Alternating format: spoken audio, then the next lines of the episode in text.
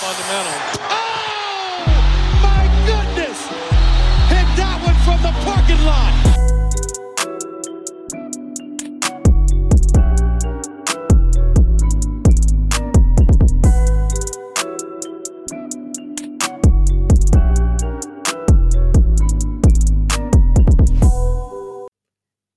Yes, Leute, herzlich willkommen zurück bei Vom Parkplatz. Alte Besetzung, wie immer. Ich bin hier, Lino ist auch da. Bonjour, Lino, ich grüße dich. Was geht ab, Len? Ich freue mich, dass es wieder klappt. Yes. Diese Woche habe ich das Gefühl, nicht ganz so viele Banger-Spiele am Start gewesen, aber trotzdem einiges zu besprechen, würde ich sagen, in der NBA. Tatsache. Und weil wir das letzte Mal gesagt haben oder wir besprochen haben, dass wir es mal am Anfang machen, mache ich das jetzt auch am Anfang. Wenn ihr uns gerne zuhört, dann äh, gebt uns gerne eine Bewertung bei Spotify oder bei Apple, je nachdem, wo ihr hört. Bei Apple könnt ihr sogar eine Rezession schreiben. Das hilft ungemein, auch für den Algorithmus und so weiter und so fort. Ihr kennt ja das Spiel. Kostet euch nichts. Und wenn wir euch gefallen und euch das gerne äh, anhört, dann könnt ihr euch gerne äh, dazu bereit erklären, uns da mal ein paar Sterne abzudrücken. Wir freuen uns drüber. Und äh, ja, spread the word, sagt es euren Freunden weiter. So, genug Eigenwerbung. Yes. Genau. Lino hat ja schon gesagt, so viel wilde Spiele waren nicht. Da waren wir ein bisschen äh, ja, verwöhnt, sagt man mal, in der Woche zuvor. Das war ja echt krass, was da los war. Äh, dementsprechend mhm. haben wir auch gesagt, äh, das Hauptthema dieser Folge wird eine, ich meine, die Oscars waren letzte Woche, jetzt machen wir unsere, äh, es wird eine NBA Award Show geben. Lino und ich blicken auf die wichtigsten Awards schon mal voraus. Ich meine, ihr habt es bestimmt alle mitbekommen, der MVP Award vor allem ist in den letzten paar Tagen und Wochen in aller Munde und jeder diskutiert ja. und manche sagen, weiße Spieler sollen ihn nicht bekommen und manche sagen, nur deshalb gewinnen sie und so weiter. Und so. Ihr habt ja das alles mitbekommen. Deshalb mhm. machen Lino und ich einfach unsere Liste unabhängig von Farben. Ähm, einfach nur nach unserer Meinung, die komplett farbenfrei ist. Zumindest meine das und ich weiß Linus auch. Das will ich gar nicht irgendwie äh, verneinen. Ähm, so aber aus. bevor wir das machen, würde ich sagen, ein paar Sachen sind ja doch passiert. Äh, allen voran die wichtigste News vielleicht des gestrigen Tages. Ja Morant, äh, das Strafmaß der NBA wurde festgelegt. Sie haben ihm acht Spiele gegeben. Diese acht Spiele sind zum Teil schon, ich glaube, fünf sind schon abgesessen. Äh, rein technisch dürfte er theoretisch am Montag gegen die Dallas Mavericks wieder zurück in den Kader kommen. Die Grizzlies haben schon gesagt, dass es da noch nicht der Fall sein wird. Aber äh, ja, was ist so dein, was war dein erster Gedanke, als du gesehen hast? Ja, gut, acht Spiele und äh, quasi weiter geht's. Ja, ich hatte auch nur mitgekriegt, äh, dass sozusagen irgendwie alles, was halt abgestritten wurde, aber zumindest hieß es ja, es sei zum Beispiel nicht seine Waffe gewesen und da wäre ansonsten auch nicht viel Illegales passiert. Ähm, dementsprechend kann man sich eigentlich nur denken, dass die ganze Strafe mit den acht Spielen, die jetzt auch nicht so gering ist, äh, zustande gekommen ist. Einfach, ja, weil die NBA auch ein Zeichen setzen will, selbst wenn es auf IG Live ist, dass man da solche Sachen wie eben eine Waffe auf keinen Fall zeigt. Äh, und somit, äh, ja, weiß ich jetzt nicht, hat mich das Strafmaß jetzt so überrascht. Ähm, ich dachte mir eigentlich, ja, okay, die nächst, das nächste Kapitel in dieser Saga und ähm, hoffe eigentlich auch tatsächlich, ähm, Ja ist ja zum Beispiel jetzt in Florida erstmal und ist da ja. irgendwie zumindest äh, sich am helfen lassen, ähm, dass das Ganze eine positive Wendung nimmt und dass wir Ja dann hoffentlich auch wieder in Playoffs sehen und vor allem die, Memphis Grizzlies als Team auch schlagwertig äh, wieder am Start sind. Mhm. Aber genau, war mir schon relativ klar, dass er jetzt nicht direkt wieder zurückkehren wird. Ja, äh, für manche ist das Strafmaß zu gering, aber wie du schon angesprochen hast, äh, strafrechtlich hat er, ist er raus, also da passiert ihm nichts. Ähm, mhm. Und ich meine, ich glaube, dass auch, wie gesagt, der NBA da ein bisschen die Hände gebunden sind. Also, wie du schon sagst, die acht Spiele sind halt wahrscheinlich vorbildfunktionstechnisch aber ja. er hat sich im Endeffekt, ja, das hört sich mal blöd an, aber wenn er sich strafrechtlich nichts zu Schulden hat kommen lassen, ist es, glaube ich, auch schwierig, eine Strafe durchzuzwingen, aus, auf welcher Grundlage, ne, in Anführungszeichen. Genau. Ähm, auch wenn wir alle wissen, dass es natürlich nicht richtig, dass es, als dass er seiner Vorbildsfunktion zumindest nicht gerecht wurde. Wir haben das ja schon evaluiert und genau. besprochen. Das heißt, das brauchen wir gar nicht mehr werten. Ähm, er hat allerdings noch gestern das zum ersten Mal sich auch selber ein bisschen dazu geäußert in einem Interview mit Jalen Rose und hat da auch, ich meine, es ist ja klar, weißt du, die haben Berater und PR und alles und wissen genau, was sie sagen sollen. Aber es hat irgendwie auch schon so gewirkt, als ob er sich seinen Fehler bewusst war und dass er da auch Reue gezeigt hat. Ich habe es ihm auch abgenommen. Ich fand das, das Interview gut von ihm, auch äh, mhm. bisschen Selbstreflexion. Ich sage auch immer im Zweifel für den Angeklagten und äh, ich hoffe auch wie du, dass er einfach äh, daraus lernt, dass sowas nicht mehr vorkommt. Er ist noch jung. Ähm, haken wir es als äh, ja, als jung und dumm Fehltritt. ab und äh, Mhm. als Fehltritt, der sich hoffentlich nicht wieder, ja, der nicht wiederkommt ähm, und äh, allgemein auch die anderen unschönen Dinge, die da um seine Person rum äh, los waren in letzter Zeit, dass das abklingt und dass er quasi voll Fokus äh, auf die Grizzlies, auf seine Leistung und zu dem äh, absoluten Superstar wird, den wir alle vielleicht zum Teil jetzt schon sehen. Also Ja, das wäre Bei mein Jalen Wunsch. Rose würde ich vielleicht noch sagen, ihn als Interviewer sozusagen, fand Mhm. ich eigentlich ganz passend, weil er eigentlich Genau. ganz erfrischende Takes äh, abgegeben hatte, unmittelbar nach der äh, Jamarant, äh, nach dem Newsbreaking sozusagen. Insofern, als dass er meinte, ja, ich war auch mal ein Anfang 20-jähriger NBA-Spieler, der auch mit ähnlichen Struggles äh, Probleme hatte und nicht genau wusste, okay, wie habe ich mich in bestimmten Situationen zu verhalten, mit wem habe ich mich zu umgeben und so weiter. Deswegen fand ich es eigentlich ganz passend, dass er das Mhm. Interview gegeben hat. Natürlich ähm, ist es immer eine Frage, wie man das Ganze dann werten will, ob man äh, dem Ganzen jetzt Glauben schenken möchte, dass er jetzt da maximale Reue zeigt und so weiter, oder ähm, ob man sagt, ja, das ist letztendlich äh, PR. Aber genau, dementsprechend habe ich jetzt auch nicht das ganze Interview mir angeschaut, Ja, aber ja. die paar Snippets, die sahen schon äh, eigentlich ziemlich vertrauensvoll aus. Ist ja auch jedem selbst überlassen. Ähm, Genau. Es ist ja auch nicht quasi deine und meine Aufgabe, das zu werten. Wir haben ja, wir sehen ja, Ja. auch nur genau das, was alle sehen. Und äh, wir hoffen halt, dass er darauf aufbauen kann.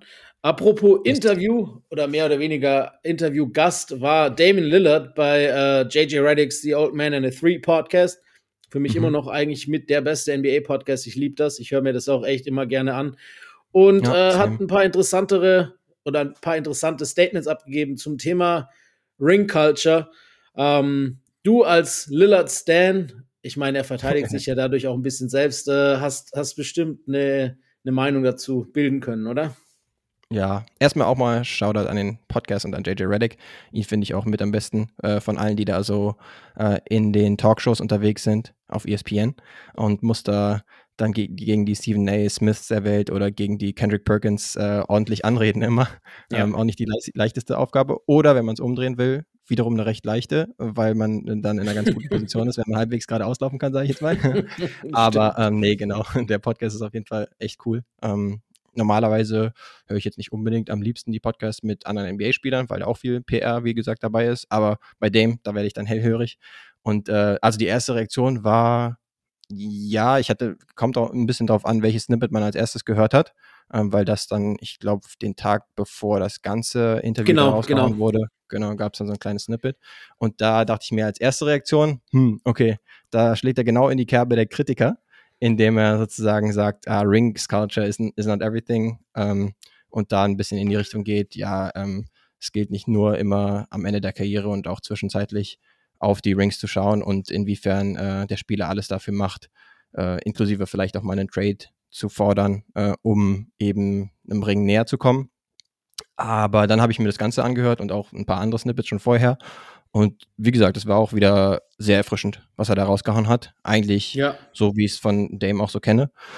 Weil er da meinte, ja, dass es halt nicht nur um, um jeden äh, Preis unbedingt nur ums Gewinnen geht, sondern natürlich auch andere Umstände noch äh, ein Faktor sind, wie zum Beispiel, wie man mit den äh, Mitspielern zurechtkommt, äh, wie man sich mit der Stadt identifiziert und so weiter. Ähm, das fand ich alles sehr glaubhaft und auch gut von ihm dargelegt.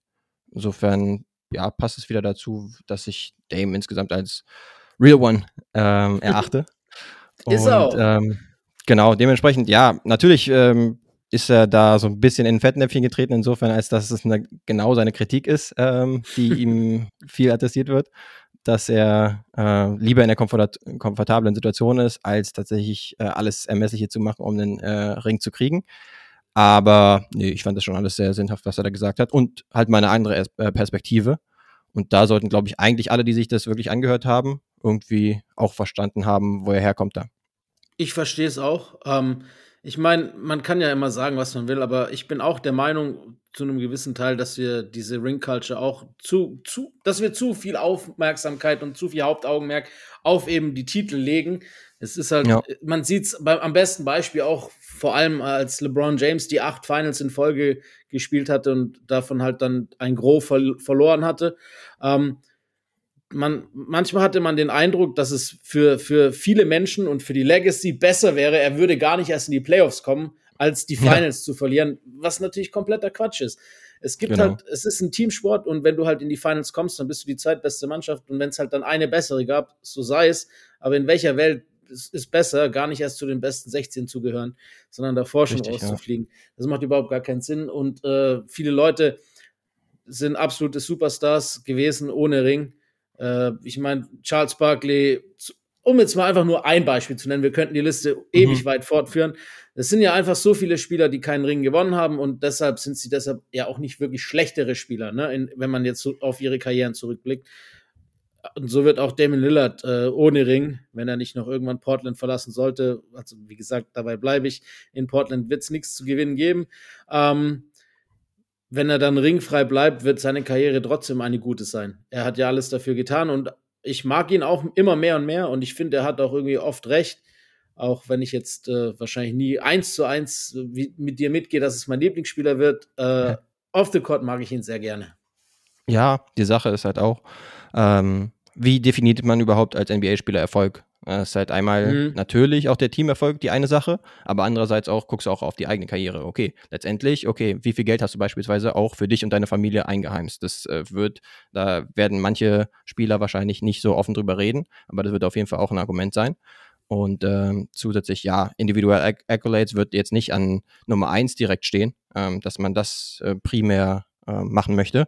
Ja, aber. Natürlich möchte man auch sich selbst irgendwie maximieren, ob es seine Rolle ist oder seine individuellen Fähigkeiten oder halt mal auszureizen, okay, wie viel bin ich imstande zu leisten. Ob es jetzt zum Beispiel sowas ist wie mal ein 70-Punkte-Spiel hinzukriegen, wie Dame es letztens geschafft hat. Ne? Ähm, natürlich bin ich insofern auch bei dir, als dass ich einfach gerne, weil ich Dame als Spieler so sehr feiere, ihn gerne bei einem Team sehen würde, was wirklich realistische Chancen auf eine Meisterschaft hat und ihn dann auch gerne mal in einem Setting sehen, wo er vielleicht in den Conference Finals dann ist, wo er vielleicht sogar in den Finals ist, weil das eine Mal waren sie in den Conference Finals, aber es war eher so ein, ja, Zufall fast schon, würde man meinen. Da ist wirklich alles perfekt gelaufen für die Blazers das eine Jahr. Aber ein Contender waren sie da, glaube ich, auch nicht wirklich. Und äh, das wäre aber einfach mal cool zu sehen, weil er so ein explosiver Scorer ist. Und ja. äh, ich mir eigentlich auch ganz gut vorstellen könnte, dass er neben einem anderen Superstar gut funktionieren könnte. Ist die Frage, ja. ob wir es je sehen werden. Ja, das ist die große Frage. Zumindest äh, in Prime-Form, äh, die er vielleicht mhm. noch ein paar Jahre hat, wird das wahrscheinlich eher zu verneinen sein, leider. Ähm, ja, dann würde ich sagen, wir blicken noch kurz auf eine News, bevor wir tatsächlich dann an die Awards gehen. Und zwar wurde jetzt bekannt in einem Artikel äh, geschrieben, ich glaube von Om Young Musuk, oder wie, ich vergesse seinen Namen immer, von ESPN, sag mal so, ähm, dass am 25. Februar das äh, Flugzeug der Clippers auf dem Weg nach Denver von Blitzschlägen getroffen wurde ähm, und an Bord relativ harte Szenen gab. Ähm, zum einen ist wohl die Turbinen sind die Turbinen ausgefallen, das Flugzeug ist abgesagt, äh, mehrere Male. Äh, anscheinend äh, haben viele Staffer und auch Spieler teilweise um ihr Leben geschrien, was ja vollkommen Sinn macht. Ich meine, ja. äh, ich habe zwar keine Flugangst, aber ich glaube, in so einer Situation wird es mir auch anders werden. Ähm, und äh, Eric Gordon hat auch gesagt, ja, er war gerade am Schlafen und auf einmal äh, ist das passiert. Und das war für ihn mit Abstand das Schlimmste, was er je erlebt hat, vor allem im, im Flug mit, in seinen 15 NBA-Saisons. Ne? Und mhm. ich meine, die fliegen oft. Das heißt, die haben noch einen größeren Sample-Size an Flügen als jetzt wir. Ja. Und äh, Bones Highland hat auch gesagt, dass er gedacht hat, es wäre vorbei. Also es muss wohl echt mhm. ziemlich hart gewesen sein. Äh, man hat auch an dem Flugzeug, als sie gelandet sind, hinten an der, an der Heckflosse, wie auch immer man das nennt, an der Finne hinten, äh, ist die Farbe ja. sogar weg gewesen durch die Blitzschläge. Also äh, war, mhm. wohl, war wohl ein unschöner Flug und äh, Gott sei Dank ist alles gut gegangen. Ja, tatsächlich. Das ist schon extrem scary. Ähm, weil ich bin jetzt auch nicht jemand, der unbedingt äh, Flugangst hat aber ich fliege auch nicht so oft wie die NBA-Spieler zum Beispiel. Aber ich tue mich schon manchmal so ein bisschen, wenn ich mir ein bisschen mehr Gedanken drüber mache, ein bisschen äh, schwer damit, irgendwie diese Kontrolle abzugeben. Weil eigentlich ist es halt gar nicht unbedingt logisch, weil es eigentlich wahrscheinlicher ist, dass du im äh, Autoverkehr äh, einen Unfall baust ja, ja, viel. und irgendwie dich verletzt. Aber diese Kontrolle eben abzugeben und mhm. dann einfach äh, eben gar keinen zu haben, ja. ist halt schon was, wenn man sich da ein bisschen äh, Gedanken darüber macht, das dann so, ist, das, ist, das, schon scary, genau. Und wenn, dann, wenn ich in so einer Situation wäre, dann wüsste ich auch nicht, wie ich reagieren ja. würde, beziehungsweise ja, wäre ich mir ziemlich sicher, dass ich auch Panik schieben würde. Hofft ja, man gut, natürlich, das, das ist klar. Ich meine, nicht nochmal. Ich, ich liebe Fliegen und ich, also ich liebe tatsächlich es zu fliegen, egal ob, ob Langstrecke oder Kurzstrecke. Ich fliege super gerne und schon mein Leben lang gerne geflogen. Ich glaube, an mir wäre ein guter Pilot verloren gegangen oder ist ein guter Pilot verloren gegangen. Ähm, ja. Aber in so einer Situation würde ich wäre es mir auch unwohl. Da gebe ich, da bin ich offen und ehrlich. Ich glaube, jeder, der ja. da sagt, ja, das würde ich so hinnehmen, bla bla bla, das ist doch geschwätzt. Also mal ganz im ja, Ernst. Man kennt es halt nur bei Turbulenzen zum Teil schon, ne? Da gibt es natürlich ja, das, die Leute, das, die auch direkt. Ja. Das stimmt, das geht. Ich habe auch schon härtere miterlebt, so. Ähm, aber, mhm. aber das ist schon noch mal was anderes, wenn dann so die Turbinen ausfallen Klar. und du richtig absackst und das offensichtlich, du siehst, dass das Flugzeug von Blitzschlägen getroffen wurde. Ja, da kann mir keiner sagen, dass er komplett ruhig in seinem Sitz sitzen bleiben würde. Ähm, ja, genau. Und, und ja, dieses Kontrollverlust, ich sage immer, ne, auf der einen Seite kann ich das nachvollziehen, wenn das Leute haben, auf der anderen Seite ist es mir lieber, dass die zwei vorne im Cockpit sitzen, als wenn ich selber wäre. Genau. Weil ich auf jeden Fall sehr viel mehr nicht, Ahnung wie ich den Vogel äh, runterkriege. Also gut, runter schon, aber halt nicht in einem Stück. Das nee, genau. Problem. Insofern nicht ganz rational, aber natürlich ähm, absolut scary in der Situation. Genau, so ist es. Alles klar, also da, da jetzt zum, zum Glück alle Clippers noch am Leben sind, sind sie auch äh, Award berechtigt. Es wären sie wahrscheinlich auch so gewesen, sind wir ehrlich. Äh, aber Mal gucken, ob wir auf einen noch zu sprechen kommen oder nicht. Äh, ich würde sagen, wir gehen einfach mal die Awards durch und beenden das mhm. Ganze mit dem MVP. Also ich würde sagen, wir, wir steigern uns quasi in der, ja, ich, es ist immer schwierig, da eine Wertigkeit reinzulegen, aber wir wissen alle, dass wahrscheinlich der MVP Award über allen steht und dass ja. es mehr oder weniger wichtige Awards für, sagen wir mal, für die Allgemeinheit gibt. Und yes. ähm, dann würde ich sagen, lass doch einfach mal anfangen mit dem Sixth Man of the Year Award. Und äh, da bin ich echt mal gespannt, für wen du dich da entschieden hast. Also, nur ganz kurz, kurzer Disclaimer. Wir äh, haben jetzt nicht, wir, wir wählen unsere Awards. Also, Lino und ich haben gesagt, wir nehmen den Spieler, den wir denken, dass er gewinnen sollte und nicht, wer wir denken, dass es gewinnen wird. Weil das sind zweierlei ja. Paar Schuhe. Also, das ist quasi unser Ballot jetzt sozusagen. Genau, das finde ich auch am, eigentlich am sinnvollsten, weil jetzt darüber zu spekulieren, was die äh, genau. Medien da letztendlich entscheiden, kann man machen, aber es natürlich macht mehr Spaß, wenn wir da unser Urteil fällen. Ich würde sagen, wir können es vielleicht wieder so machen, wie wir es am Anfang der Saison ah, ja, gemacht haben, Idee. dass wir das mhm. runterrattern und dann äh, zeitgleich sozusagen unsere Picks raushauen. Das machen wir. Und dann jeweils kann man einen Case äh, dafür oder dagegen machen, jeweils. Mhm. Und dann würde ich auch sagen, äh, unser Six Man of the Year ist in 3, zwei, eins. Malcolm, Malcolm Brocken. Na, also, da sind wir unisono. oh yeah. Dann hau doch direkt mal raus. Ja, also, ich, ich habe äh, hab mir nicht so schwer getan mit Brockton. Viele Leute, muss ich ja sagen, Quickly ist halt Recency Bias und jetzt äh, gerade so ein bisschen überlegt, ob man ihn vorhin packen soll oder nicht. Ich habe mir dann extra nochmal explizit die Stats angeguckt der beiden. Und Brockton mhm. ist eigentlich äh, fast überall der bessere Spieler ähm, und spielt für das bessere Team.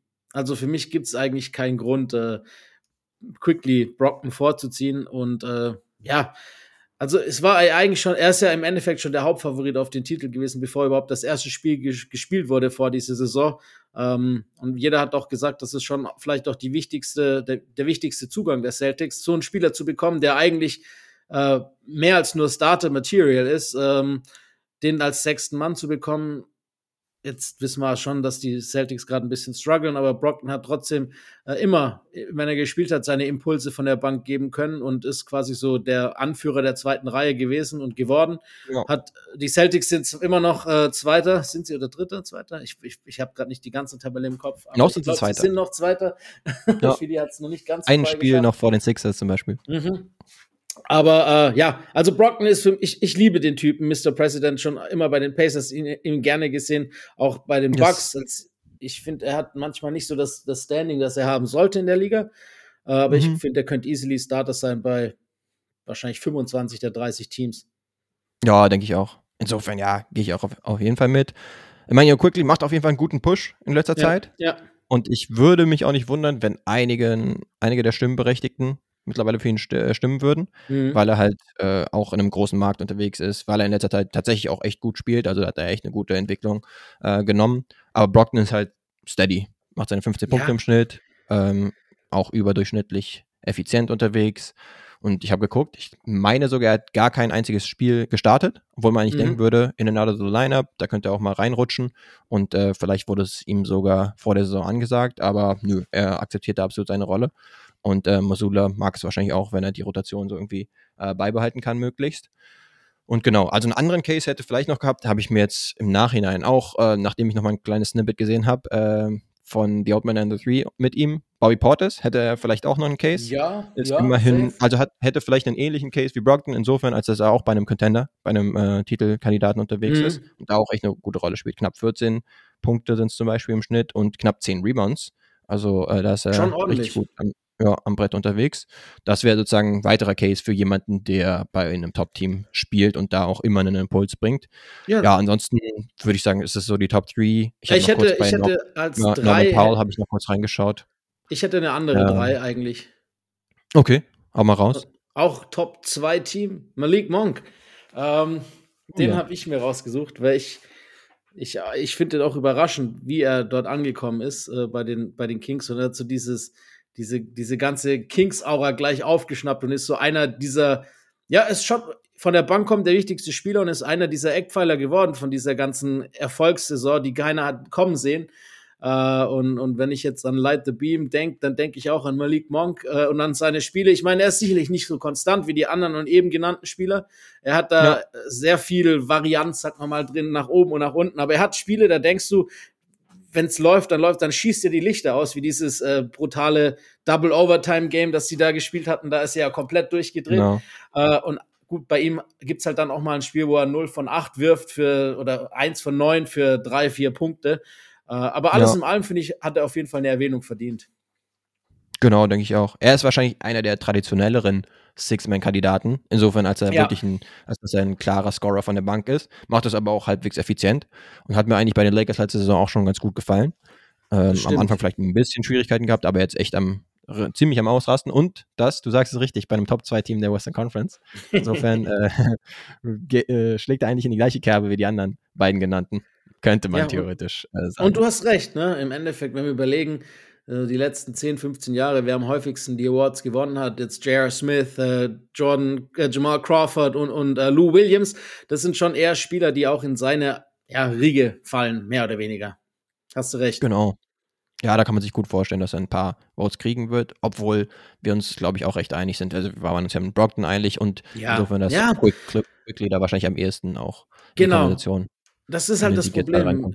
Mit, mit dem Recency Bias. Wir wissen alle, dass die Celtics eigentlich schon seit Jahresbeginn im Endeffekt äh, gegenteilig zur letzten Saison äh, ist die, die Klammer weit oben angefangen und jetzt geht sie ein bisschen zu. Also, ich meine, sie sind ja nicht unerfolgreich. Sie haben immer noch auch in, der in der Phase eine über 500er Bilanz, wenn man das jetzt als Sample Size nimmt. Ich glaube, 22 und 17, aber das ist halt lang nicht so gut, wie der Start war.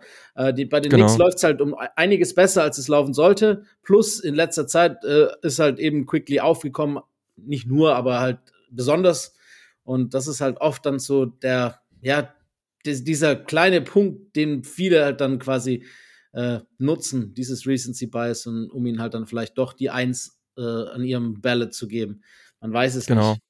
Mal sehen, Ja. wie die letzten äh, Saisonspiele sich da noch so entwickeln. Ja, Aber ja, bei Brockton würde ich auch, auch auf jeden Fall sagen, er ist halt ein Spieler äh, in dieser Motion Offense von Boston, der so ein Mhm. bisschen anders spielt, insofern, als dass er schon recht äh, shot-happy ist und versucht, äh, sein eigenes Ding zum Teil zu machen, gerade im Bench-Lineups und so.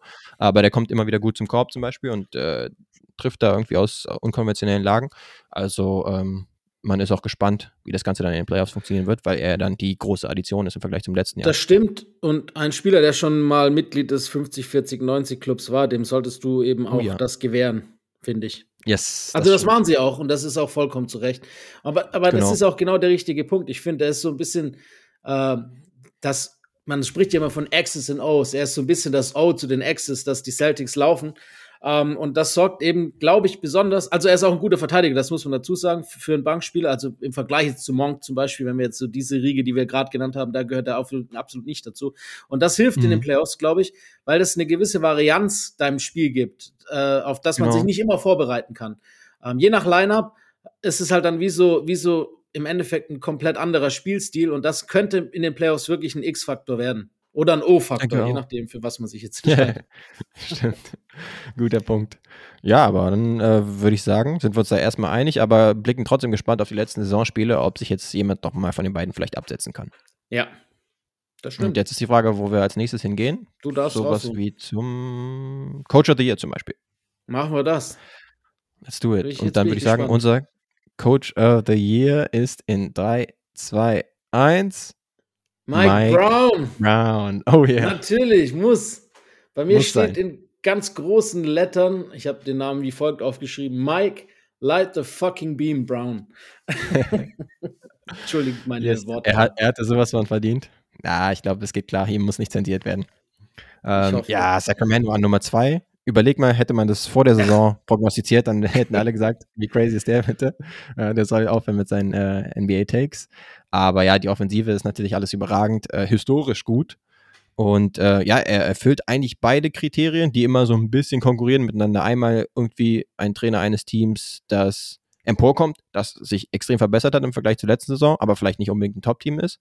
Aber dann gibt es auch die Warte von den äh, Coaches der absoluten Top-Teams. Und ey, zumindest von der Tabelle her sind die Sacramento Kings ein Top-Team. Wir kommen noch wie immer wieder darauf zu sprechen. Genau. Mittlerweile Nummer zwei im Westen. Insofern, ja, und es ist ja eben- Kandidat. ein Award der Regular Season und, und die Playoffs spielen eben keine Rolle. Und jeder Ja. sagt natürlich jetzt, ja, allerhöchstens zweite Runde, wenn überhaupt. Ich meine, kein Mensch hätte vor der Saison gedacht, dass diese Mannschaft überhaupt annähernd in die Playoffs kommt. Die Gutgläubigen haben gedacht, vielleicht spielen sie eine minimale Rolle im Play-In-Rennen. Ich war Genau. keiner davon, gebe ich auch ehrlich zu. Ich hatte die Kings äh, als Mannschaft, die das 17. Mal in Folge die Playoffs verpassen werden und vielleicht sich Hoffnung auf Victor Wembanyama machen können. Äh, Hm. Was da passiert ist, ist einfach ein absoluter Wahnsinn. Ähm, Ja. Und Mike Brown hat eine große Rolle. Warum das so ist? Ich, ich, ich mochte Mike Brown schon immer und, und äh, aber manchmal ist es halt so, manchmal braucht man irgendwie, ah, das ist schwer zu erklären, aber manchmal kannst du Ja. noch so ein guter Trainer sein. Äh, es, es klickt nicht, bis eben du eine Mannschaft gefunden hast, die genau das aus, aufs Feld bringt und im Herzen trägt, was du ihnen weitergeben willst. Und das ist ein brutaler Fit. Ähm, ich weiß alle noch, wie wir letzte, letztes Jahr drüber, uns über die Kings lustig gemacht haben und gesagt haben, oh, das ist der dümmste Trade aller Zeiten. Wie kann man Tyrese Halliburton abgeben Mhm. und nicht die Aaron Fox? Ähm, ich sag nicht, dass Fox der bessere Spieler ist im Verhältnis zu Halliburton, aber äh, ich glaube nicht, dass wir jetzt über diesen Trade immer noch so unglaublich schlecht reden äh, wie damals. Vor allem nicht, wenn man Ja. sieht, was, was Sabonis äh, mitgebracht äh, hat zu diesem Team und auch was dieses Duo und dieses Tandem aus Fox und Sabonis äh, geworden ist.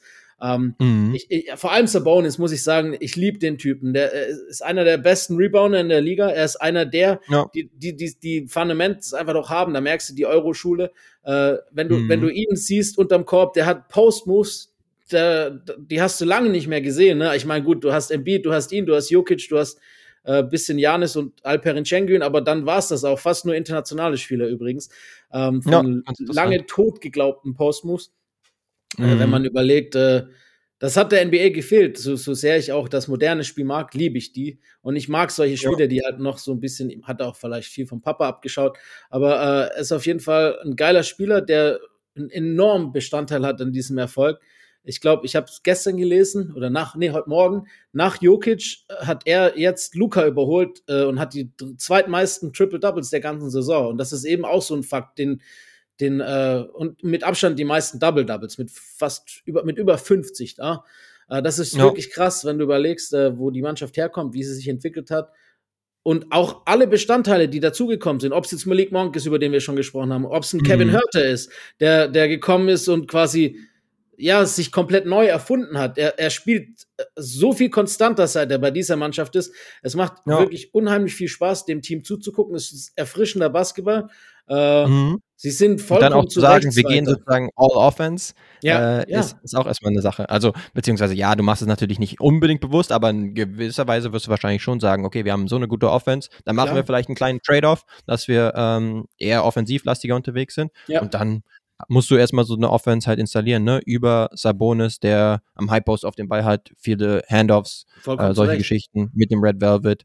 Ähm, na klar, vor der Saison dachte man sich, ja, das kann schon eine gute Offense werden, weil sie echt viel Shooting haben, zum Beispiel mit Keegan Keegan Murray, zum Beispiel mit Monk, der ähm, viele Dreier nimmt und die auch gut treffen kann. Ja. Mit Herder zum Beispiel, der dazugekommen ist und so weiter. Ne? Ähm, man dachte sich, das kann gut funktionieren, aber es musst du trotzdem erstmal so umgesetzt kriegen. Was ich auch noch gesehen hatte, ist, ja, dass das einer der wenigen Win-Win-Trades, kann man auf jeden Fall argumentieren, äh, jetzt, ist ja. der letzten Jahre. Genau. Weil insofern war der eigentlich perfekt, weil die Kings hatten halt so ein bisschen Überfluss an Guards. äh, mit den beiden Guards, die sich vielleicht so ein bisschen äh, auf längerfristige Sicht äh, gebissen hätten, weil sie beide den Ball ein Stück weit zumindest in der Hand brauchen. Und die Indiana Pacers hatten halt zwei Big Men äh, in Miles Turner und Domantas Sabonis, die ähm, auch sich irgendwie dann, was heißt ein bisschen auf den Füßen standen, aber man hat es ja jetzt lang genug probiert mit mhm. den beiden als Pairing und das hat jetzt nicht den ultimativen Erfolg gebracht. Und so hat man einfach gesagt, okay, mein Problem, dein Problem, wir swappen das Ganze und äh, außerdem haben wir noch eine Planstelle auf der jeweiligen anderen Position und dann kann das funktionieren. Klar, ähm, jetzt ist es natürlich bisher tatsächlich ideal gelaufen, beziehungsweise die Pacers, ja, sind mittlerweile nicht mehr so ambitioniert ähm, diese Saison, aber Halliburton ist natürlich auch ein Gem, aber sehr geil. Und insofern, ja, äh, fühle ich mich bestätigt. Ich erinnere mich nämlich am Anfang der Saison ähm, auch Mike Brown gepickt zu haben und da waren noch äh, Leute wie Joe Masula zum Beispiel auch im Rennen gewesen. Ja, Deswegen, ja ich meine, äh, freue ich mich, dass China schon genommen hat. Masula kann auch jetzt noch im Rennen sein. Also ich glaube, vollkommen raus ist er nicht. Als Rookie-Coach eine Mannschaft, wenn sie dann wirklich Zweiter sein sollten, äh, auch auf Platz zwei zu führen. Genauso wie Mike Malone, ne? Oder Michael Malone, wie er will, will ja Michael genannt werden, Entschuldigung, also Michael Malone, äh, der die mhm. Nuggets äh, höchstwahrscheinlich zum Sieg in der Western Conference führt, wenn jetzt dieser Slump nicht noch äh, extrem extended wird und die Kings noch vorbeiziehen, was wirklich das allerhärteste in dieser Cinderella-Story wäre. Aber ja, ich finde auch, Mike Brown ist auf jeden Fall der Frontrunner des ganzen Awards und er hat ihn sich auch verdient. Und du hast schon was Wichtiges angesprochen und das, obwohl jetzt zum Beispiel Keegan Murray eigentlich gar nicht so eingeschlagen hat, wie man erwartet hat. Äh, was vielleicht ja, auch genau. damit zusammenhängt, dass sie nicht unbedingt immer auf die Rookies Acht geben können und ihnen die Zeit und Entwicklung geben können, weil es eben halt jetzt um mehr geht als nur ums Tanken, weil sie eine legit eine Chance haben, halt äh, das erste Mal, oder ich meine, sind wir ehrlich, keiner glaubt, dass sie nicht in die Playoffs kommen, stand jetzt. Sie sind das erste Mal yes, seit genau. so langer Zeit in den Playoffs. Sie haben auch übrigens jetzt das erste Mal seit 17 Jahren äh, keine negative Bilanz in der Saison. Sie sind jetzt mit 41 Siegen schlechtestenfalls Punkt 500 am Ende. Oh ja, das ist äh, Incremental Growth, würde ich es nennen. Beziehungsweise, aber jetzt, das, das Ganze wird ein extremes Wachstum sein im Vergleich zur vergangenen Saison zum Beispiel. Ja. Schon mal. Ja, ich hätte auch noch ein, zwei Shoutouts an weitere äh, Teams, zum Beispiel Bickerstaff bei den Cavs. Klar, Donovan Mitchell mhm. ist dazugekommen, mhm. dementsprechend auch die Erwartungen gesteigert, aber zum Beispiel Top 10 in der Defense und der Offense ist schon mal eine Hausnummer. Ähm, klar, ähm, sind in der Top 4 jetzt, also können die Top 3 jetzt nicht unbedingt angreifen, aber das finde ich auch schon nicht schlecht. Und Coach Bud, das wäre jetzt vielleicht auch ein bisschen Recency Bias bei den Milwaukee Bucks, aber sie sind ja mittlerweile das beste Team der NBA, auch von der Bilanz her. Ja. Und gerade ohne Jannis und auch ohne ähm, Drew zum Teil, beziehungsweise vor allen Dingen auch ohne Chris Middleton, ja. da so eine Bilanz rauszuhauen. Beste Defense zum Beispiel auch zusätzlich, das ist auch schon mal eine Ansage. Insofern, ja, ja kleiner Shoutout an die, obwohl ich sagen würde, Mike Brown dir gehört das Ding. So ist es, dann sind wir uns da einig. Auch mal gucken, ob wir irgendwann noch äh, getrennter Meinung sind oder anderer Meinung sind. Bin ich gespannt. Zum Beispiel bei dem MIP Award. Vielleicht ja, sind wir da anderer Meinung. Äh, ich würde mhm. sagen, ich zähle runter und dann äh, haust du deinen Namen raus und ich meinen. Und zwar yes. unser oder unser MIP 2023 ist in 3, 2, 1 Lauri. Lauri Marker. Ey, komm. Ist okay. Ja, aber was willst du machen, ne? Also ich finde, da gab's, also nur kurz, um das jetzt nicht dir vorne wegzunehmen, aber für mich gibt's äh, eigentlich nur drei Kandidaten, die diesen Titel überhaupt gewinnen können. Und für einen dieser drei muss man sich entscheiden. Das ist für mhm. mich Lauri, das ist für mich Jalen Brunson und das ist für mich Shay Gilgis Alexander. Ähm, ich ich habe es letztes Jahr schon gesagt bei, bei Ja, ich bin kein Fan im All-Star diesen Award zu geben oder einer, der das Jahr zuvor schon auf All-Star-Niveau gespielt hat, auch wenn er eine, noch, noch sich weiter verbessert hat. Ähm, ja. Wir lieben alle diese Cinderella-Stories, diese äh, ja. eigentlich Spieler, die schon fast abge abgesagt wurden. Er hatte eine gute Rookie-Saison und alles, was danach kam, war leider nicht mehr so erfolgreich. Äh, in der Eurobasket vor der Saison hat er schon gezeigt, dass er eigentlich viel mehr kann, als er in Chicago Ja, vielleicht hat ihm das echt einen Schub gegeben, ne? Genau, das ja, denke ich auch, dass ihm das sein, zumindest du weißt ja selber, wie oft, wie, wie wichtig, du spielst ja auch noch immer noch aktiv und du weißt selber, wie wichtig ja. Selbstvertrauen ist in dem Sport und wie wichtig es ist, äh, in die eigenen Fähigkeiten zu vertrauen, gerade wenn es auch ums Werfen geht. Genau. Und wenn du, wenn du da äh, mental oder, oder psychisch nicht bei der Sache bist oder kein Vertrauen in deinen eigenen Wurf hast, ist die Chance einfach viel geringer, dass du triffst, als wenn du weißt, dass du triffst, sozusagen. Ne? Genau. Ähm, und ich denke auch, äh, dass ja. einfach die Rolle, wenn die halt klar kommuniziert wird genau. und du auch empower, empowered wirst, sozusagen darin bestärkt wirst, auch mal einen Fehler zu machen im Spiel oder auch mal einen zusätzlichen Wurf zu nehmen, mal einen Heatcheck oder sowas zu nehmen, ähm, und dann nicht beim nächsten Ballbesitz schon wieder in der Ecke stehst, weil so war es, glaube ich, zum Teil bei den Bulls so ein bisschen, dass er dann halt da die dritte bis vierte Geige war und dann nicht wirklich dieses Selbstvertrauen kriegen konnte. Aber ich denke schon, dass Hardy äh, als Coach ihm gesagt hat vor der Saison, okay, wir wollen schon viel über dich spielen und äh, du kannst auch mal einen Fehler machen, du kannst auch mal einen mhm. Off-Shooting-Night haben und so weiter. Und das gibt dir, glaube ich, viel als, äh, als Spieler, wenn du da so viel bestärkt wirst. Zumal muss man auch sagen, und das ist eine Situation, die man eigentlich schon längere Jahre monitoren kann, äh, läuft es eigentlich im Franchise der Chicago Bulls schon seit mindestens als er gedraft, äh, gedraftet wurde nicht gut. Ne? Ob das jetzt noch unter, mhm. unter Garpax war oder ob das jetzt ist. Ähm, es wurde immer mehr erwartet, als äh, das Team hergegeben hat und es ist immer irgendwie keine gute Zusammenstellung des Kaders gewesen. Das haben wir damals gesehen, das haben wir jetzt gesehen und wie du es gesagt ja. hast, es gab nie wirklich eine richtige Position für ihn. Er musste immer äh, aushelfen, wo man aushelfen konnte und durfte nie sein Spiel durchzwingen, außer mit Abstrichen vielleicht in seiner Rookie-Saison und äh, ja. wurde dann natürlich auch teilweise äh, ja, äh, geopfert oder zum Boomern äh, fast schon gemacht, weil er eben halt mhm. ein Lottery-Pick war. Aber wie du es gesagt hast, jetzt, äh, ich meine, hättest du gedacht, dass er zum, dass er dorthin geht und Go-To-Guy wird, weiß ich nicht, ob er gleich so, ob man vor der Saison gedacht hat, er wird erste Option. Es, es, es, die beiden äh, wichtigsten Spieler sind gegangen, aber ich hätte trotzdem nicht gedacht, dass Lauri auf Anhieb erste Option wird von den, von den uh, Utah Jazz, muss ich auch zugeben. Ja. Ähm, aber wie sich das entwickelt hat und vor allem wie er sich entwickelt hat und welchem Selbstverständnis er auch auftritt. Ich meine, er ist mhm. All-Star-Starter gewesen, das sagt alles, auch wenn das, yes. in, ich mache einen Asterisk dahinter, verletzungsbedingt All-Star-Starter, aber das, es tut dem Ganzen ja keinen Abbruch. Er war zu Recht All-Star äh, und, und, und die Utah Jazz waren mehr als lange im Playoff-Rennen, bis sie dann mit, ja. mit, mit ein bisschen äh, Tradigkeiten zur Deadline sich selber eingestanden haben, wir wollen das vielleicht noch gar nicht. Ähm, ja. Oder zumindest, was heißt die? Ich sag mal, die in Form von Danny Ainge. Ähm, ja. Und aber an Lauri liegt's nicht. Du sagst selber, er legt nee, weiterhin absolut. auf und er spielt weiterhin brutal. Und deshalb genau. kann der Award dieses Jahr meiner Meinung nach oder sollte der Award an Lauri gehen.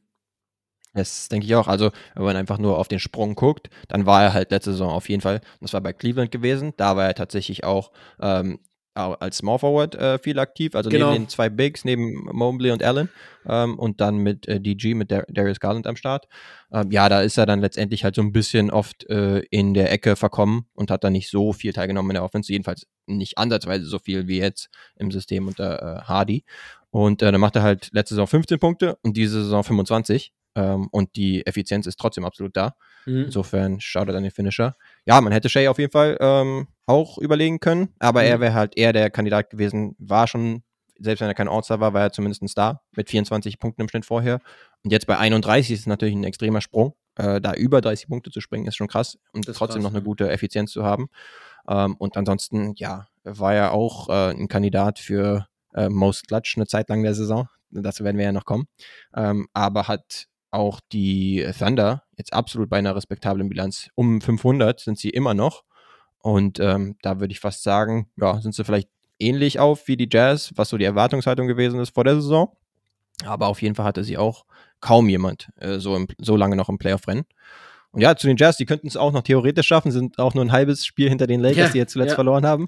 Insofern noch nicht ganz abschreiben, aber ja, klar, natürlich geht die Tendenz ein bisschen nach unten, zum Beispiel 4 und 6 in den letzten 10. Aber ja, die beiden hätte ich auch auf jeden Fall favorisiert. Das wäre ja, die Frage, wie man, man noch sagen. hätte nennen können. Du hast es ja gesagt, Jalen Brunson vielleicht. Ja, Jalen Brunson hätte ich vielleicht noch in den Ring ne? gebauten. Ja. Genau, weiterer PG. Ähm, der hat ja schon Ange Ansätze gezeigt, als er dann von den Kings zu den Pacers getradet wurde letzte ja, Saison. Hat ja. er zum Beispiel bei den Pacers auch schon so 17 und äh, ich glaube 10 Assists auch schon gemacht. Insofern hat er eigentlich nur das weitergeführt, was er auch schon ähm, zum Saisonende bei den Pacers gezeigt hat letzte Saison. Aber ja, immer wenn er spielt, da sind die Pacers halt auch ein echt gutes Team. Mhm. Auch in Kombination mit Turner und Heal zum Beispiel. Das also stimmt. sieht schon echt gut aus. Wenn er nicht spielt, dann sind sie halt komplett Trash. Aber äh, da kann er ja nichts für. Beziehungsweise das kann man ihm sogar gut anrechnen. Eigentlich muss man es ihm anrechnen, sind wir ehrlich. Yes. Und ja, Jalen Brunson, ja, zuletzt halt ein bisschen draußen gewesen, deswegen ja. nicht mehr so auf dem Radar, aber natürlich auch zu nennen, eigentlich stimmt, hast recht. Dann würde ich sagen, wenn du es schon gerade angesprochen hast, lass doch noch kurz auf den äh, Clutch Player of the Year Award blicken. Wobei wir auch da sagen müssen, ist wahrscheinlich äh, die Sache schon so klar wie bei fast keinem anderen Award, ne? Ja, tatsächlich. Unser Clutch Player des Jahres 2023 ist in 3, 2, 1 Die Aaron Fox. Fox. Da wird der Natürlich Beam sollte es wieder sein. angezündet. Ja, und diesmal ist es wieder äh, topical, weil er letzte Nacht erst wieder einen Perfekt. Cold-Blooded Game. Winner rausgehauen hat. Insofern Yes. passt das perfekt hier vom Timing. Ähm, ja, und das reiht sich eigentlich nur in echt viele Klatschmomente ein. Und auch habe ich auch noch von Sepp, der das äh, nochmal gepostet hat gerade, habe ich es gesehen, dass er auf jeden Fall mit Abstand die meisten Klatschpunkte erzielt hat. Da habe ich dann nochmal kurz Genau. äh, nachgeschaut. Da ist er auch auf jeden Fall und effizient unterwegs in diesen Situationen. Na klar, es wäre die eine Sache gewesen, hätte er einfach nur am meisten Würfe genommen und dementsprechend am meisten Punkte gemacht, aber Mhm. er ist da auch noch effizient unterwegs. Ähm, das äh, ja, trifft auch irgendwie zusammen mit dem Eye-Test, weil man auch immer das Gefühl hatte, in der Crunch-Time, da kann er nicht daneben werfen diese Saison. Also da Ja, geht wirklich ja, alles ist swish rein. krass, ist krass. Echt krass. Genau, und äh, genau, das Timing insofern perfekt, als dass er jetzt wieder den Walk-Off-Dreier gemacht hat, gerade gegen die Bolts letzte Nacht. Nach dem Spiel gestern, also nach diesem Walk-Off-Dreier, ich meine, eigentlich erwartest du ja eher, dass er zum Korb zieht und äh, aber gut, dann macht er halt den Dreier. Erfolg gibt ihm recht. Wenn du es Haben, fühlst. haben, eben, haben die, haben die Kings auch getweetet, dass er mit den, der hat gestern 10 Punkte im vierten gehabt, was dazu geführt hat, dass er jetzt äh, 10 oder mehr Punkte im vierten in 25 Spielen diese Saison hatte und das ist mit Abstand sind die meisten in der NBA. Also, äh, ich meine, gut, das vierte Viertel allein ist jetzt nicht immer nur Klatsch. Wenn du die ersten drei Minuten vom vierten Viertel 10 Punkte machst, hat das mit Klatsch zwar nicht so viel zu tun, aber es ist trotzdem ein Indikator, ne, der, der das äh, widerspiegelt. Und wenn du halt äh, die Liga in vierten Vierteln Punkten anführst, dann äh, sind einige davon auch wahrscheinlich immer in der Klatsch passiert. Ja, genau. Ich würde auch sagen, es, mittlerweile ist er der Konkurrenz schon ordentlich enteilt, oder? Ja, Also ja. sehe ich jetzt nicht wirklich einen anderen Kandidaten. nee, einen tatsächlich auch nicht, ne? Award. Ich wüsste doch gar nicht, wie man da, wie man da jetzt noch mit Nee. überhaupt nennen Höchstens nennen Griffin müsste. von, von den Hawks. Das war doch unser Gag am Anfang. Ja, gut. aber nein, das war natürlich nicht ernst gemeint. Das wäre, ja, ich meine, eine Zeit lang wäre es vielleicht so gewesen, wenn wir ehrlich sind. Das war, war ja ganz Ja. lustig.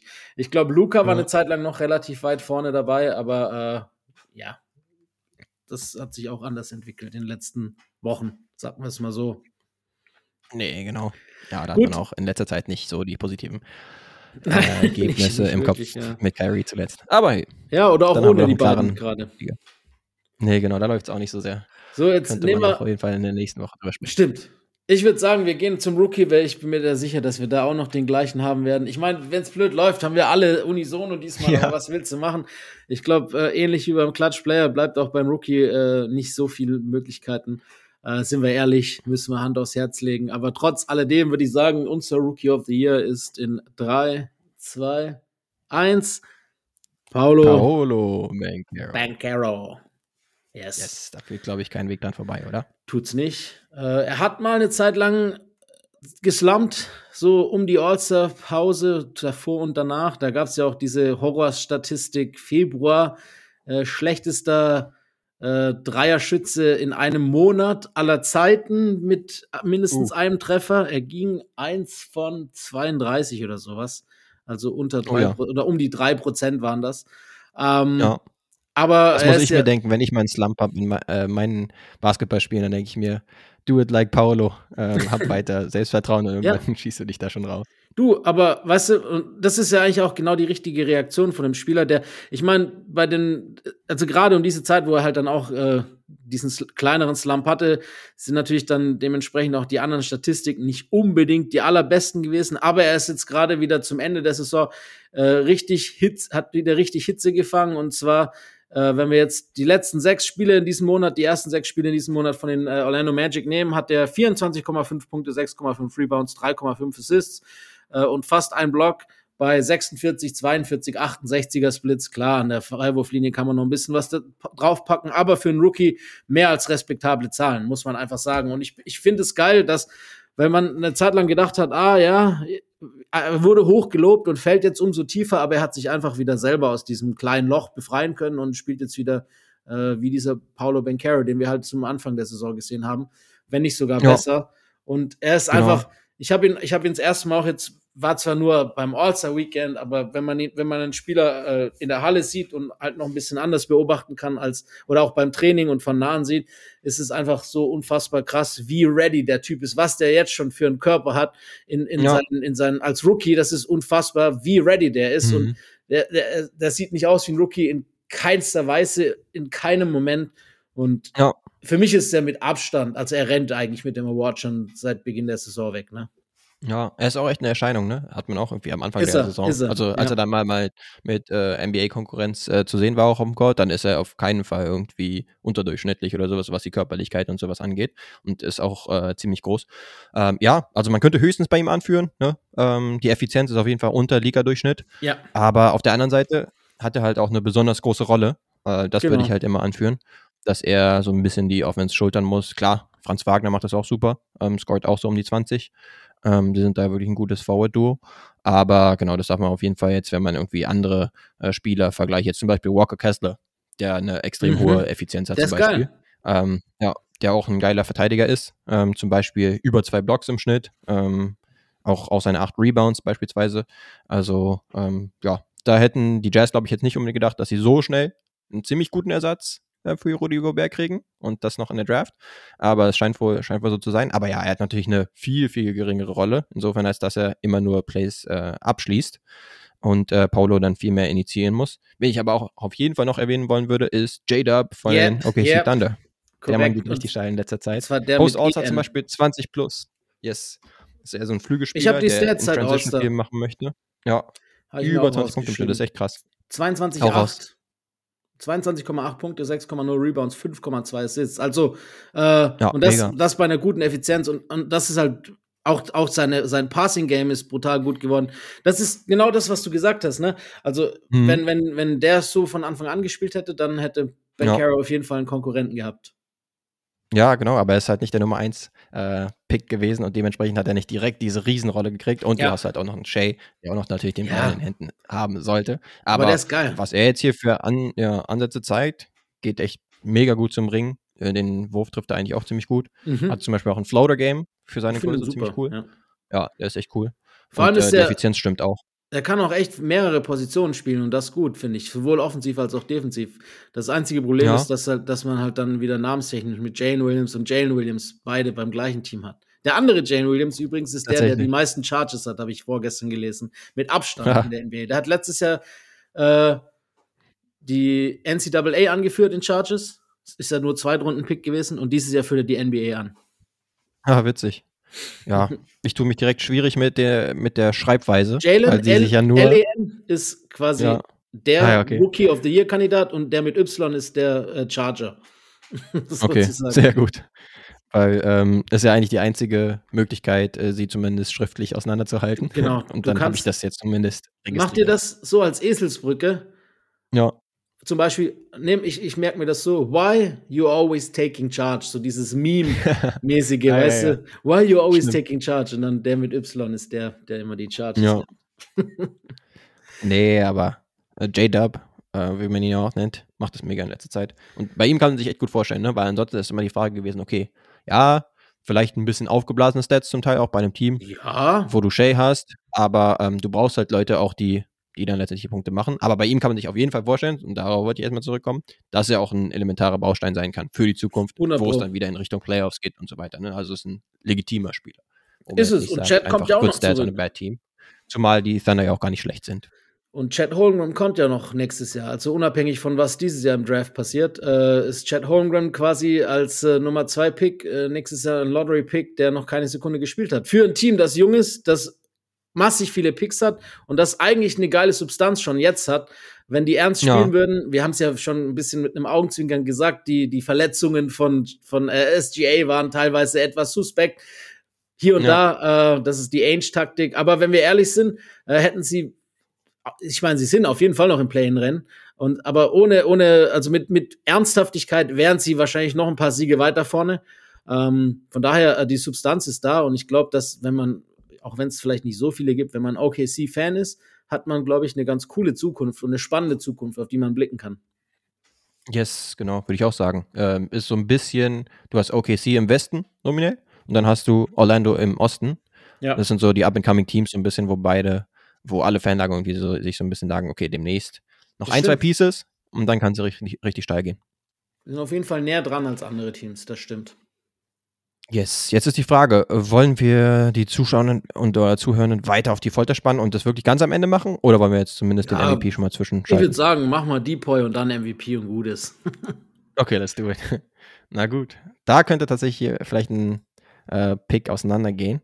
Unser Defensive Player of the Year ist in 3, 2, 1. Jaron Brooke Lopez. Junior. Oh yeah. Na also, da Geht haben doch. wir's. Da Hatte haben wir's. Ich, ich, dein Pick ist mir deutlich sympathischer, das heißt, du darfst gerne eröffnen. okay, mache ich dann direkt. Ja, Brooke war ja auch am Anfang der Saison zum Beispiel mein Pick gewesen, ähm, bevor Triple J dann wieder zurückkam. Milwaukee hat eben die beste Defensive, da schaue ich auch so ein bisschen drauf. Und Brooke macht das halt extrem gut. Zweieinhalb Blocks zum Beispiel im Schnitt. Klar, ist jetzt nicht unbedingt der mobilste, kommt immer so ein bisschen hüftsteif rüber, aber ist halt riesig. Und ähm, Offensiven versuchen natürlich auch immer, obwohl es viele Dreier gibt und die viel geworfen werden, versuchen auch immer zum Ring zu kommen. Und da kommst du an Brooke nicht so easy vorbei ähm, und hat auch eine extreme Spannweite insofern. Ähm, da gibt es dann noch weitere Würfe, die er nicht blockt, aber dafür auch einen Einfluss auf sie hat. Und ähm, klar, die Milwaukee Bucks ähm, haben Brook gerne mal in der Drop-Defense, das heißt, sie haben ihn relativ nah am Korb, aber da gab es auch von Thinking Basketball letzt, letztens noch ein Video, ähm, wo gezeigt wurde, dass er auch mittlerweile nichts dagegen hat, ein bisschen weiter rauszukommen. Klar, du willst jetzt nicht, nicht äh, regelmäßig irgendwie on an Island gegen Steph Curry haben oder so, aber das kann er auch äh, mittlerweile mehr machen und macht das auch nicht schlecht. Und wie gesagt, ähm, er ist, würde ich sagen, der beste Verteidiger der besten Defense der NBA. Insofern finde ich schon, dass er es verdient hätte. Ja, du, äh, wie gesagt, ich würde mich freuen. Ähm, aber leider finde ich, dass die, die anderen Zahlen halt so ein bisschen für Jaron Jackson Jr. sprechen. Ähm, klar, die Grizzlies sind jetzt nicht die beste äh, Verteidigung, aber es liegt sicherlich nicht an ihm. Er hat mit Abstand meisten Defensive Win Shares in der Liga, äh, was eigentlich schon auch relativ wichtig ist, um, äh, um das herausfinden zu können, wer ein guter Verteidiger ist und führt die Liga auch in Blocks an.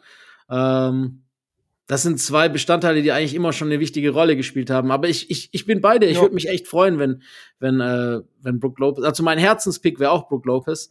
Äh, mein, Ja, mein ich bin auch Kopf- gespannt, mein wie sich die Voter denn entscheiden. mein Kopfpick ist halt Jaron Jackson Jr. Ich finde schon, dass er sich auch extrem entwickelt hat in dieser Saison nach seinem Comeback. Vor allem halt defensiv. Er slumpt offensiv öfters mal. Ich meine, Mhm. das ist halt so die Frage, inwieweit ist schlechte Offense oder, oder schlechte Wurfauswahl schon auch schlechte Defense, weil du halt im Endeffekt ja damit Aha. Im Endeffekt gleich so das Transition Game einleitest. Äh, und da ist auf jeden Fall Brook Lopez auch weiter vorne zu sehen. Aber das spielt für die meisten äh, Voter ja keine Rolle. Äh, das ist nur so, ich weiß nicht, für mich ist eine schlechte Wurfauswahl gleichzeitig auch schlechte Defense. Finde ich schon so ein bisschen, gehört das mit rein, äh, auch wenn das Ja. vielleicht nicht unbedingt äh, die, die vorherrschende Meinung ist.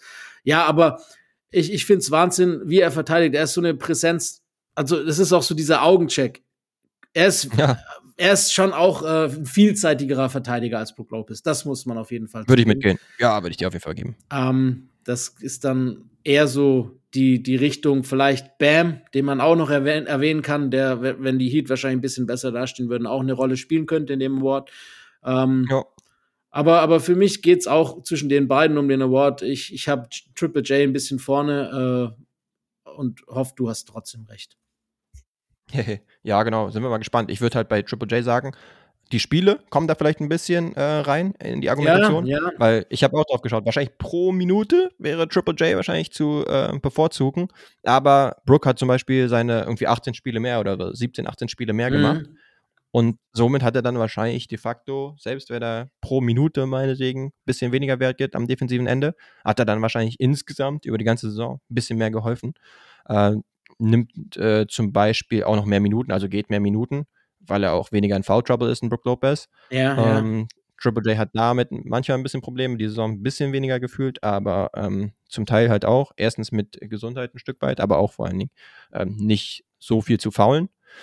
Aber ja, da bin ich echt mal gespannt, wie sich die Voter entscheiden, weil ähm, am Anfang war es, denke ich, Brooke, da Triple J auch noch draußen war. Dann Mhm. hat äh, Jaren auf jeden Fall einen Push gemacht und jetzt ist so die Frage, äh, in welche Richtung man gehen will.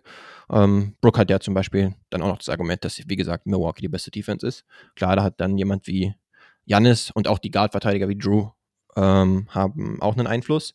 ja. Aber genau, er ist da schon das Zentrum, der Anker der Defense. Insofern- Ja, aber, aber ich glaube, das ist schon auch ein wichtiger Punkt, schon. den du ansprichst, dass halt quasi, es ist, ähm, es ist so ein bisschen das, das Problem, das wir letztes Jahr hatten, meiner Meinung nach. Wo nicht mal, der, also mit Marcus Smart war nicht der beste Verteidiger des Teams, nicht mal äh, Defensive Player of the Year. Und wenn wir ehrlich sind, würde ähnliches äh, auch zutreffen äh, auf, auf Brook Lopez. Weil sowohl, wenn wir jetzt nur auf, auf äh, das ist immer schwer, Äpfel und Birnen zu vergleichen, aber ich finde halt Janis sowieso, oder, aber auch Drew sind für mich, wenn man die, das komplette Spiel betrachtet, wichtigere und bessere Verteidiger als Brook Lopez, auch wenn es in dieser Saison vielleicht äh, an, also anders läuft, als man denkt. Aber gerade dadurch, ja. dass halt eben du als Spieler, sag mal mal, die drei sind diese Saison oder wahrscheinlich allgemein alle drei in den Top 15, Top 20 der besten Verteidiger der Liga, ja. Und wenn du halt ja. in einem Team äh, zwei weitere unfassbar gute Verteidiger hast, dann äh, schmälert das ein bisschen deinen Case auch, finde ich. Ja, das kann man schon argumentieren. Ne? Ich sag halt tatsächlich wegen des äh, Spieleunterschieds zwischen Brook ja, und fair, Triple J. Ähm, kann man auf jeden Fall Brook gehen, aber ja, ich bin nicht mad, wenn man in eine andere Richtung geht, wie mit ist Triple ja J zum Beispiel. Vollkommen fair. Genau. Ich hätte jetzt, genau, du hast es ja schon erwähnt, wen du noch zusätzlich hattest. Ich hätte jetzt noch Mobley zum Beispiel in den Ring geworfen. Nicht wirklich als äh, ernstzunehmender Kandidat, dass er das Ding gewinnen kann. Aber zum Beispiel jetzt auch 2,2 Stocks. Ich habe die mal mhm. zusammengerechnet, Blocks und, äh, und Steals. Und Cleveland auch mit der drittbesten Defense und er ist dann eine ziemliche Konstante. Jared Allen zum Beispiel ein bisschen ausgefallen. Und die Guard-Defense wissen wir von Dar Darius Garland und einem zugegebenermaßen verbesserten äh, Donovan Mitchell am defensiven Ende. Ein bisschen besser als letzte Saison. Ähm, da war aber auch die Bar relativ tief.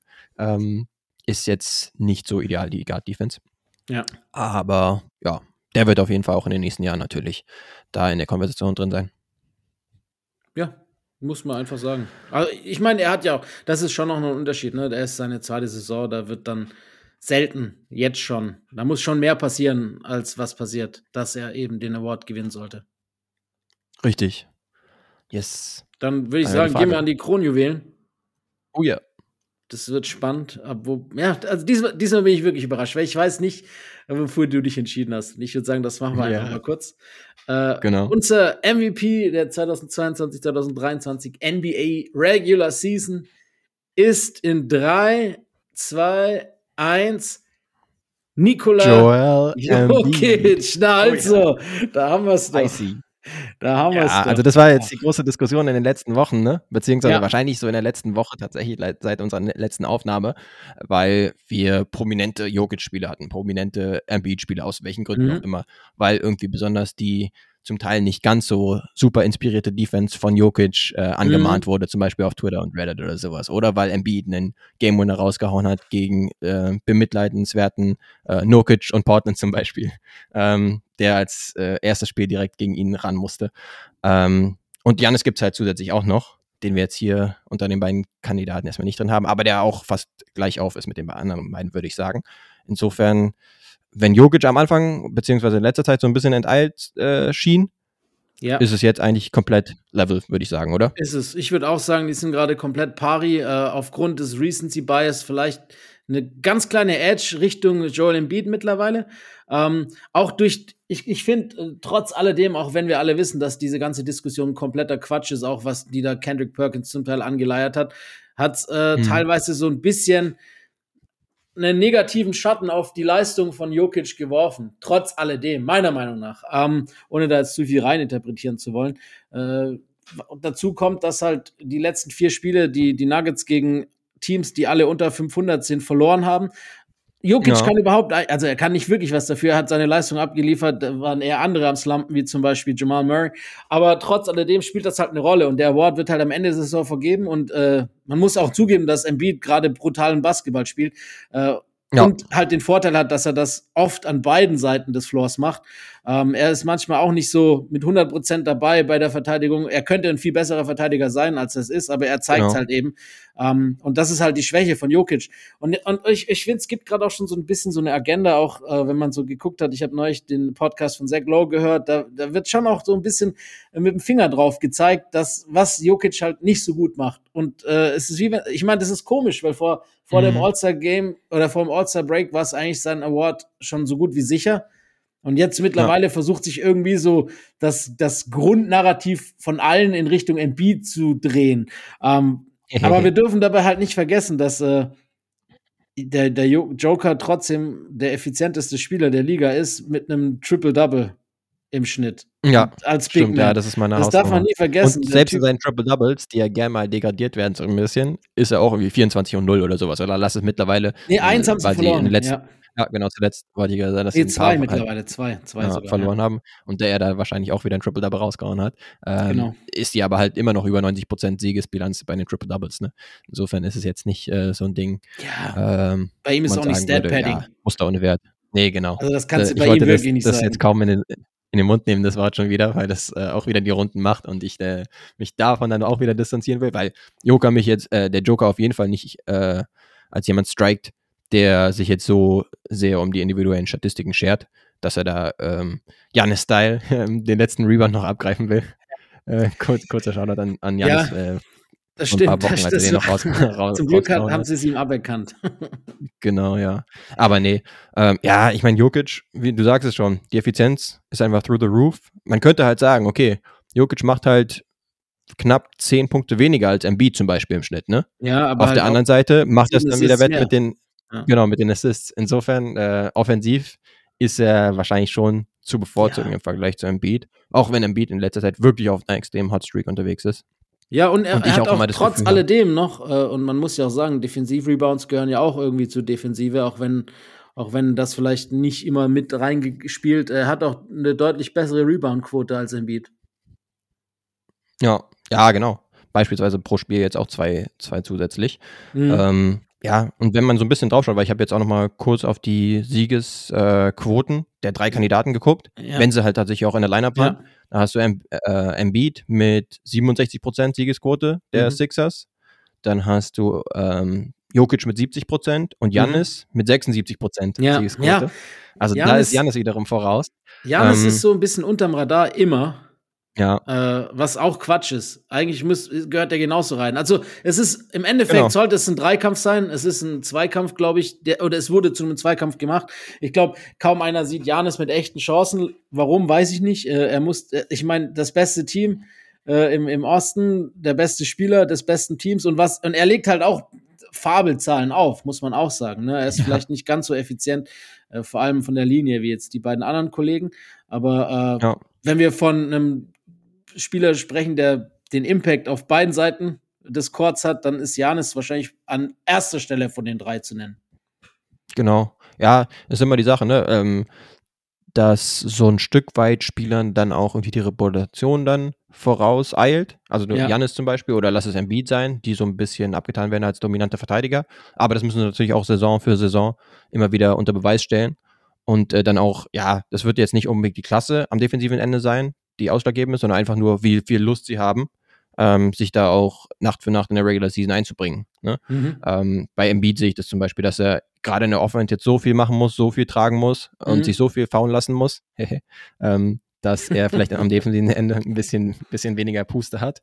Aber Ja, ja, 100 ja, ich würde sie schon halt nochmal, genau, und würde ich halt trotzdem aber nochmal über Jokic sehen. Der, klar, in den letzten Spielen sah es wirklich eklatant aus. Da haben sie dann auch irgendwelche äh, Zusammenschnitte natürlich äh, veröffentlicht, weil jeder Ja, ja, eine ja, Agenda hat, äh, pro oder contra Jokic oder Embiid. Bei dem Aber ähm, ja, die Defensive, ja, die sieht schon immer nicht ganz so, Ja, da war ganz so geil aus, so wenn er nicht Pylone engaged halt, ist. ne?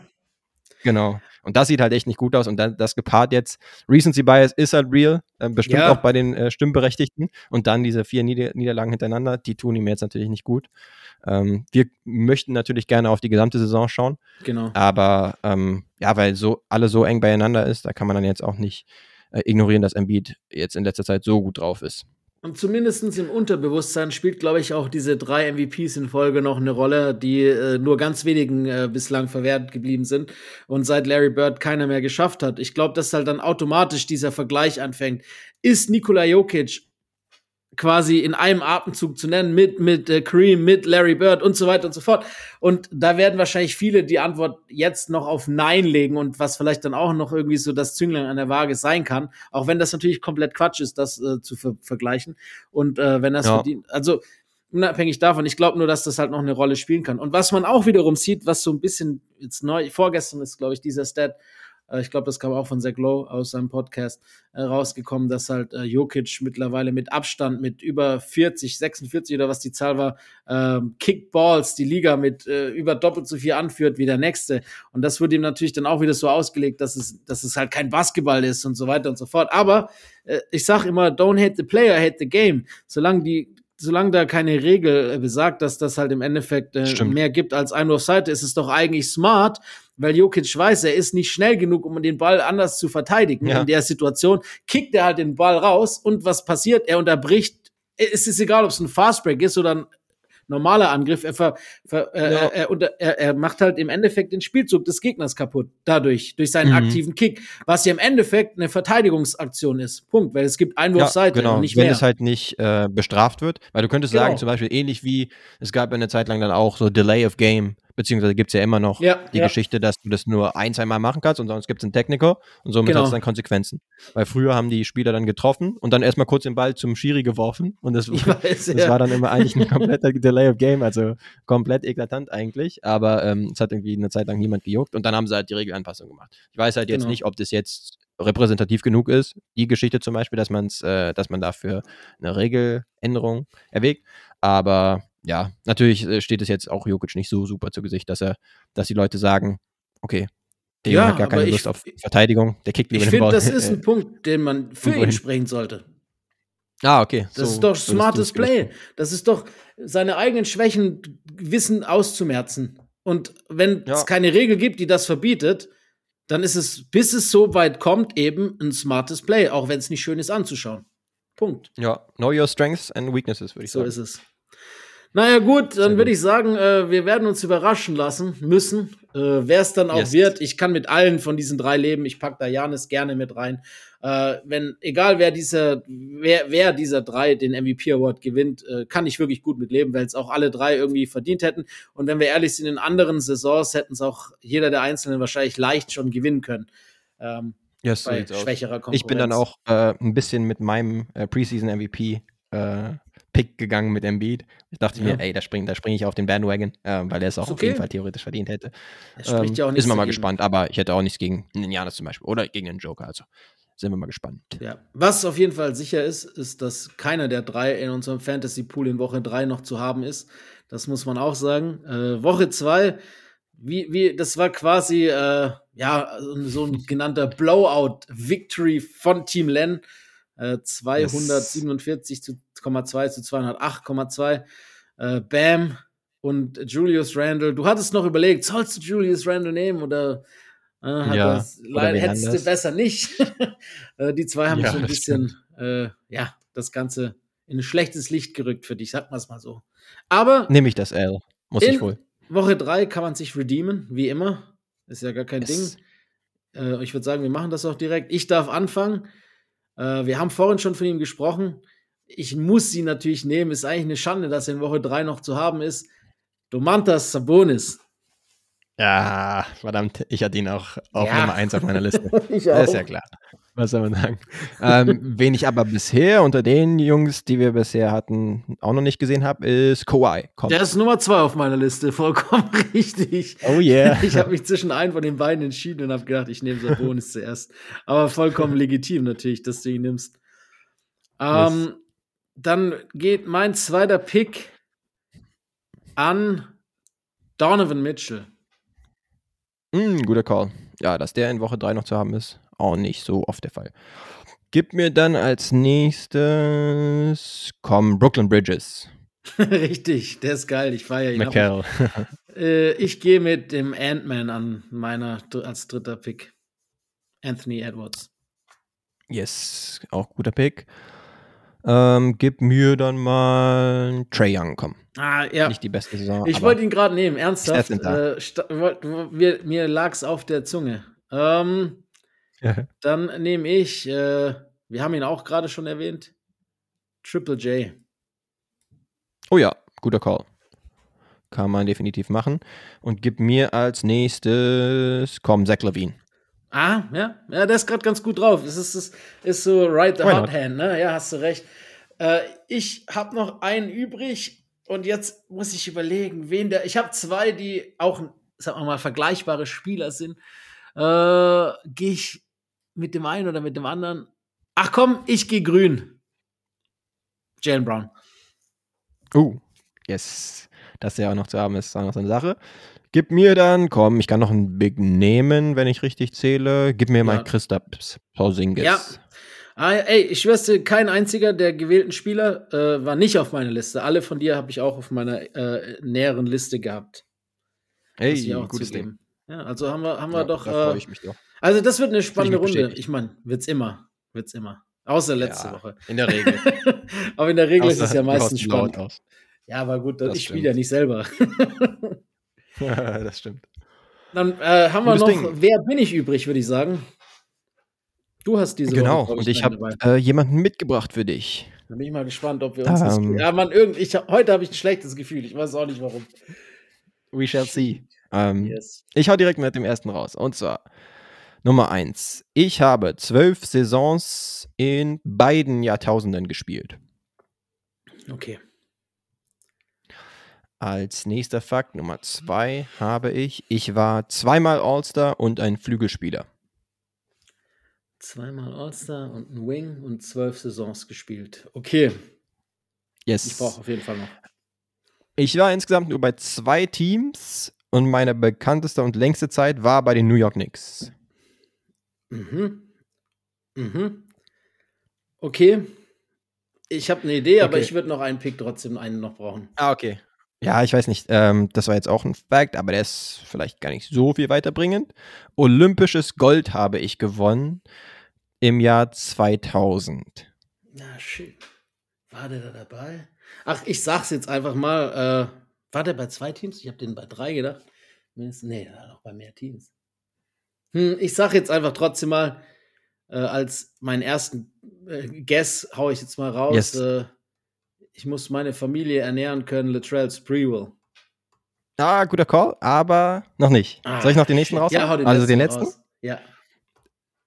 Den äh, Fakt fand ich eigentlich ganz Shit. gut getroffen. Und zwar, mein Nachname ist Ah, okay, Eine warte. Stadt. Ja, dann wusste ich. Dann, das, ich habe zwischen den beiden überlegt, aber immerhin bleibt man dann die Siegesserie, bleibt am, äh, am Street, bleibt erhalten. Allen Houston. Oh yeah, Ja. das ist er. Ich habe ich hab tatsächlich zwischen beiden überlegt, die waren ja auch Teammates, ne? Und äh, hab Ja. mich, hab- aber Allen Houston, ich wusste nicht, dass der Team 2000 dabei war. Das, ist- da habe ich nicht mehr im Kopf gehabt, muss ich zugeben. Ja, genau, war irgendwie so ein. Ich hatte gedacht, dass er vielleicht auch ein paar mehr Accolades hatte. Weil Mhm. Zweimal All-Star war es ja gewesen, aber ansonsten hätte ich gedacht, dass er äh, vielleicht auch mal All-NBA geschafft hat oder sowas. Ähm, insofern vielleicht ein bisschen underwhelmed gewesen. aber genau, ich hatte ihn, wenn überhaupt, dann Bestandteil. auch. Ja, bei den Knicks hatte ich ihn 99er ja Finals verortet. Runs, ne? Yes, genau. Ja, Da war er gut dabei. bis zum 4 Und, äh, gegen die Spurs. Oder was 4-1 ja. zu beiden. Das hat sich ja ein bisschen eingegrenzt, oder? Mit dem Nachnamen, dass es eine Stadt Ja, ist. ja, das, also, ich habe schon gewusst, bevor du den, den Fact richtig beendet hast, dass es dann Alan Houston ist. Ich war mir nur nicht sicher, ob ich ihn oder Latrell zuerst nehmen soll. Äh, aber gut, deshalb, Latrell war auch bei mehr als zwei Teams, ne? Aber er muss trotzdem seine Familie ernähren. Das stimmt. Hat er nicht Famously hat er den geschafft. rausgehauen. Hat er nicht geschafft. Zum Beispiel bei den Timberwolves. Das letzte Mal. Timberwolves als sie wirklich und, gut waren. und, und, äh, und Knicks und aber davor, ich glaube, ich glaub, er war auch mal Stimmt, bei kann auch mal Seattle, gewesen ne? sein. Ja, gut möglich. Bei den Genau. Sonics. Aber ja, ansonsten trifft wahrscheinlich vieles auch auf beide zu. Gutes Ding. Nice, ja, ey, wir bleiben unbe- ungeschlagen. Zwar haben wir, habe ich alle fünf Tipps gebraucht, aber manchmal muss man eben halt auch mit fünf Tipps zum Sieg kommen. Ist ja nicht Genau. verboten. A Deshalb gibt a- es ja fünf. Deshalb, äh, win is a win, richtig. So sieht's aus. Overtime, Dub.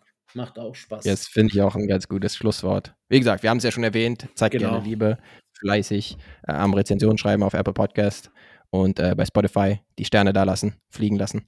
Und dann freuen wir uns, wenn ihr uns gewogen bleibt, auch nächste Woche. Ja, Und damit bis dann. tschüss. tschüss.